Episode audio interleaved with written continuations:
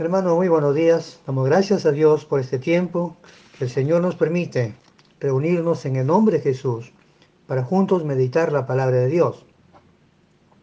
Hoy día veremos el versículo 144 de nuestro Salmo 119. Y dice, justicia eterna son tus testimonios, dame entendimiento y viviré. Padre, gracias por su palabra. Oramos, Padre, que su Espíritu Santo nos dé entendimiento para poder entenderlo. Guíenos, amado Dios, en este tiempo, en el nombre de Jesús. Amén. Este versículo tiene una sola petición. En medio de la aflicción y la angustia, pide a Dios entendimiento. El salmista dice, dame entendimiento y viviré. Cuando nosotros pasemos por momentos difíciles, vayamos siempre a la palabra de Dios y dejemos que Dios sea nuestra fortaleza.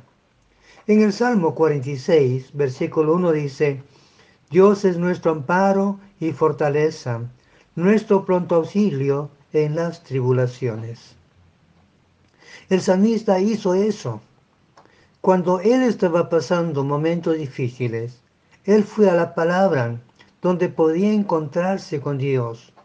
Y Dios era su fortaleza en el tiempo malo, en el tiempo difícil.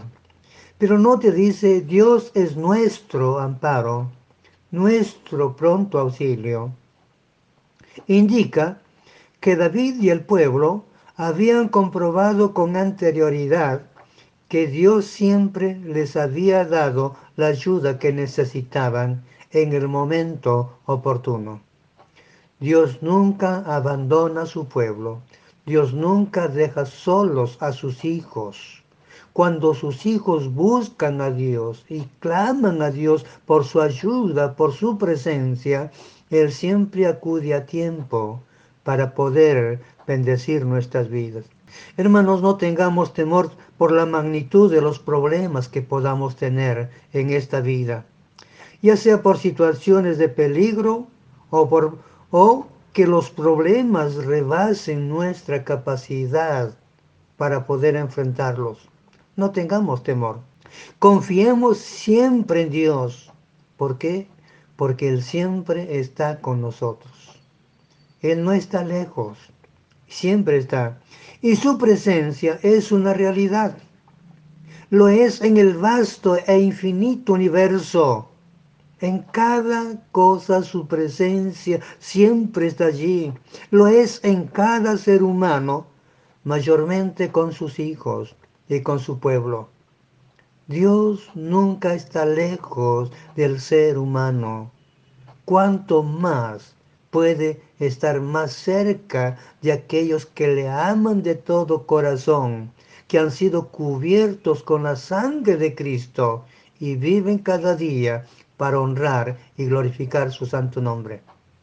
Por eso, hermanos, en medio de las dificultades, vayamos a Dios a través de su palabra para que Él sea nuestra fortaleza. Y David sabe que la palabra de Dios tiene, en la palabra de Dios tiene todo lo que necesita saber para vivir una vida que sea agradable a los ojos de Dios. David sabe esto, nosotros también. La Biblia contiene las instrucciones necesarias de cómo debemos de vivir para agradar a Dios con todo nuestro corazón. Pero también en la Biblia encontramos las instrucciones que necesitamos para vivir hoy y por la eternidad. Todo ello encontramos en las sagradas escrituras. Pero a David le falta entendimiento.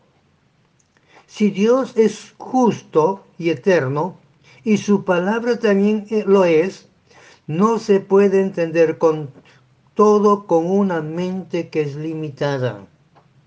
Si Dios es grande e incomprensible para la mente humana, y su palabra es, contiene una riqueza, una grandeza, porque expresa la grandeza de Dios, no es posible entenderlo con nuestra mente natural necesitamos que Dios nos haga entender, que abra nuestro entendimiento y nos enseñe, nos explique la verdad de su palabra. Y David quiere entender la palabra de Dios para guardarla, para obedecerla, para obedecer esa palabra hasta el fin de su vida. Ese debe ser nuestro propósito, hermanos. Digámosle a Dios, Señor, dame entendimiento, quiero entender para poder obedecer, para poder vivir conforme a tu palabra. Todos necesitamos pedirle a Dios que abra nuestro entendimiento, que nos dé entendimiento de su palabra, porque lo necesitamos. Yo lo necesito y creo que todos también lo necesitamos. La, versión de la Biblia al día dice, tus leyes son siempre justas, ayúdeme a comprenderlas y viviré. David no quiere ser hallado en desobediencia. Cuando Dios tenga que pedirle cuentas, Él no quiere ser hallado falta por haber desobedecido la palabra de Dios. Él quiere llegar ante la presencia de Dios como una persona que obedeció, porque amó la palabra y porque amó al Dios de la palabra. Él quiere obedecer, hermanos. No solamente quiere eh, obedecer la palabra de Dios, sino que cada día quiere entenderla para vivir conforme a la palabra. Él no quiere ser hallado en desobediencia solamente porque quizás no entendió bien la palabra de Dios, lo que Dios demandó de su vida. Él quiere entender, hermanos, para obedecer. Para David, su vida, su supervivencia dependía de entender bien la palabra de Dios. Ojalá sea eso también nuestro sentir que nuestra vida dependa de lo que podamos entender la palabra de Dios. Él amaba tanto a Dios, amaba tanto a su palabra, que deseaba conocer mejor a Dios y vivir según ese conocimiento. ¿Cuánto conocemos, hermanos de Dios? ¿Cuánto estamos viviendo de acuerdo al conocimiento que tenemos de Dios? Dios se revela en su palabra. Todos podemos conocer a Dios. Todos podemos leer la Biblia. Todos podemos pedirle a Dios que nos dé entendimiento para entender su palabra, para vivir conforme a sus enseñanzas. Llegar a entender la palabra era la razón de la existencia de David. Él quería entenderla bien, completamente. Y la pregunta es, ¿nosotros? ¿Cuál es la razón por la cual vivimos? ¿Es para conocer y entender a Dios? ¿O es para poder satisfacernos a nosotros mismos en este mundo? David encontró fortaleza en la palabra de Dios. Cuando estaba cansado, lleno de angustia, él recurrió siempre a Dios por ejemplo, cuando él regresó a Ciclab, porque los filisteos le dijeron, no queremos que vayas con nosotros, vuelve a tu, pueblo, donde él y sus hombres habían dejado a sus familias, pero cuando llegaron no encontraron absolutamente nada ni nadie en ese lugar. Los amalecitas y otros habían pasado y se los habían llevado en esclavitud. ¿Qué hizo David?